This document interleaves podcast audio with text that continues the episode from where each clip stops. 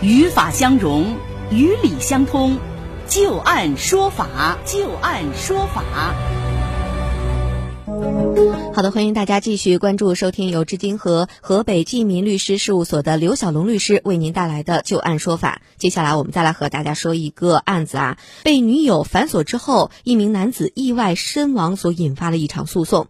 男子小李被女友反锁屋内啊，他是从窗户逃生，不慎坠河身亡。小李的父母就把小李的女友小陈儿告上了法庭。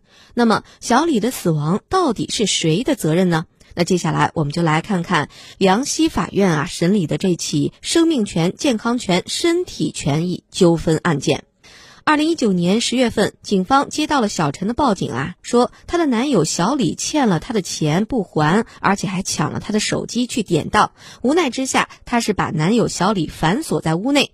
民警来到事发地点了解情况，发现屋内没有什么动静，于是便和小陈联系，要求他赶到现场。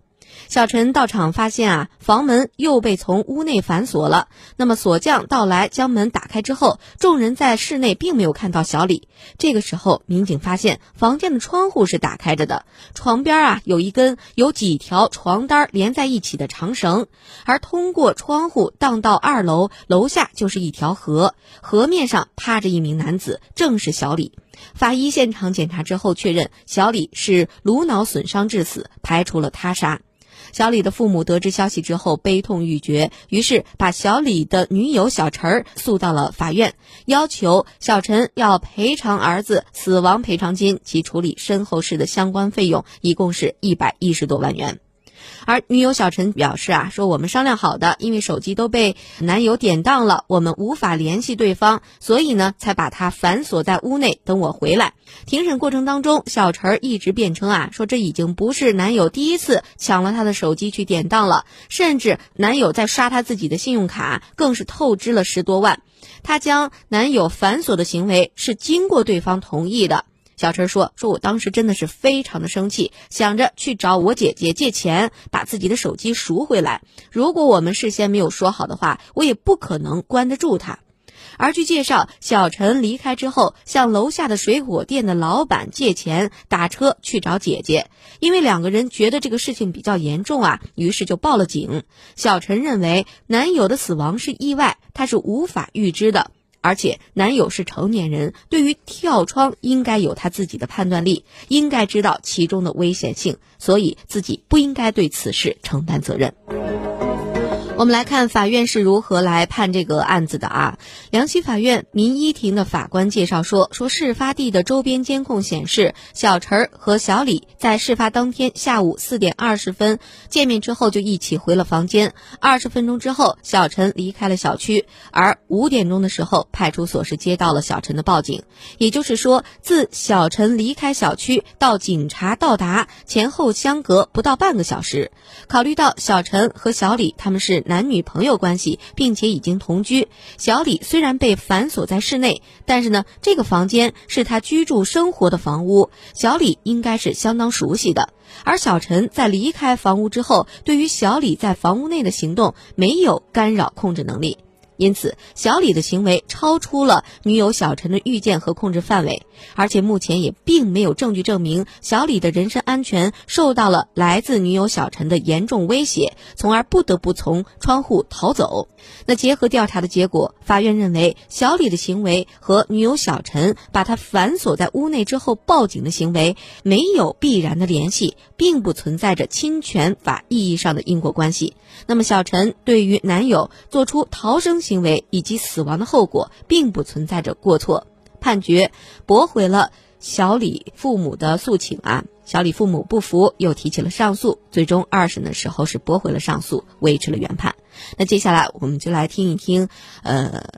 刘律师对于这个案子是如何看的？您觉得，在这名男子被反锁在屋内、跳窗逃走的这个过程当中，作为他的女友，也就是把他反锁在屋内的这个女友，究竟要不要承担责任呢？这个案件是个侵权案件啊。那么在判断是不是要承担侵权责任的时候呢，要依据这样几个因素去判断啊。首先，第一个就是行为人的这个主观上，那么他是不是存在过错啊？我们说他存在是不是有故意的行为，有过失的这样的一个主观的过错啊？另外一方面呢，就要看有没有这个因果关系，也就是说这个行为人的行为啊。和这个损害事实之间有没有因果关系？第三个呢，就要看有没有这个损害的事实发生。另外一个呢，还要判断呢，就是行为人的行为是不是一个不法行为。从这个案件看呢，我们说作为被告来说呢，相对来讲，他在举证上是比较麻烦的，因为什么呢？毕竟啊，存在着一个反锁行为，而且呢，的确是在反锁的期间，这个人翻窗以后掉落死亡了，也就是说有事实，有这么一个行为。在这种情况下呢，我们说从刚才说的这几个要素上去判断啊，首先第一个呢，从主观上面来看呢，本案的里边体现出来这个情节呢，就是作为这个被告呢，他在把男友反锁以后，那么他的确是有出去找人借钱，以及找姐姐去做相关的事儿，以及报警的这样的行为。嗯，那么这种行为呢，无疑就反映了他的这种说法或者他的这种陈述是和事实是一致的啊。那么也就是说，不存在的是故意把他。